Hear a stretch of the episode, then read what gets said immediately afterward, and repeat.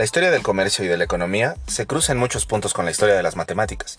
Conforme la economía de los países fue creciendo y volviéndose más compleja, del mismo modo creció la necesidad de una estructura matemática que diera soporte a las actividades económicas.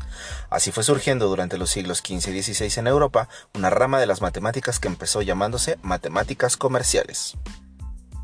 Hola, yo soy el profe Claudio y te invito a un snack. Un snack de ciencia y matemáticas. Con las herramientas de la disciplina que hoy conocemos como matemáticas financieras, se construyen soluciones y se toman decisiones sobre problemas que atañen a la salud financiera de los países. Desde entonces, aquel siglo XV, los matemáticos escriben libros de texto en aquel tiempo para que los mercaderes entendieran y usaran estas matemáticas. En el año de 1556 en México se escribió uno de estos textos que ha llegado hasta nuestros días con el brevísimo título de Agárrate. Sumario compendioso de las cuentas de plata y oro que en los reinos del Perú son necesarias a los mercaderes y a todo género de tratantes, con algunas reglas tocantes en la aritmética. Ay, qué nombre tan largo.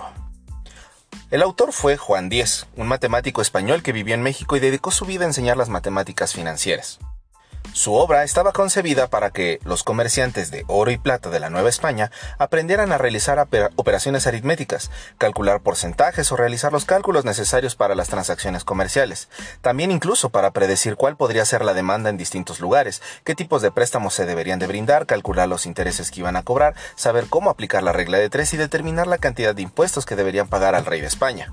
Para todo eso y otras cosas se necesitaban usar herramientas matemáticas que les garantizaran ganancias en sus negocios.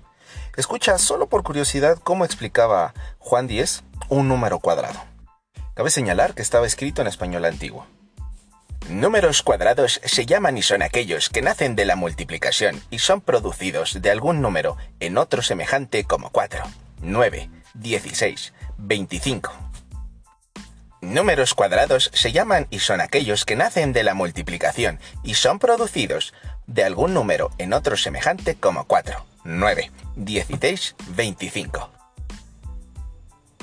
El 4 nace del 2 multiplicado por sí mismo diciendo 2 veces 2 son 4. Y el 9 nace del 3 por el mismo consiguiente porque 3 veces 3 son 9, de los cuales números lineales, como el 2 o el 3, se les conoce como raíces. Él les enseñaba a resolver problemas matemáticos más o menos de este estilo. Una persona posee dos cuerdas muy buenas por las que ofrecen 8 pesos, pero no acepta la oferta. Alguien le ofrece comprársela por varas, de manera que por cada vara le da tantos tomines como varas hay en las cuerdas. Luego de realizar los cálculos, se da cuenta de que el dinero no supera las 8 pesos, que le fuesen ofrecidos previamente. ¿Cuántas varas hay en cada cuerda? Toma nota que un tomín era una moneda de plata que se usaba en algunas regiones de la Nueva España. Una vara es un palo de madera y una cuerda, pues es eso, una cuerda.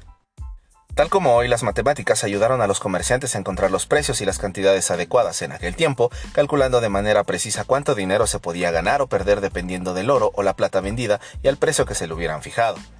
Las matemáticas financieras son fundamentales en el desarrollo económico de un país. Sin ellas no podrían desarrollarse la economía, el comercio, la contaduría o la administración.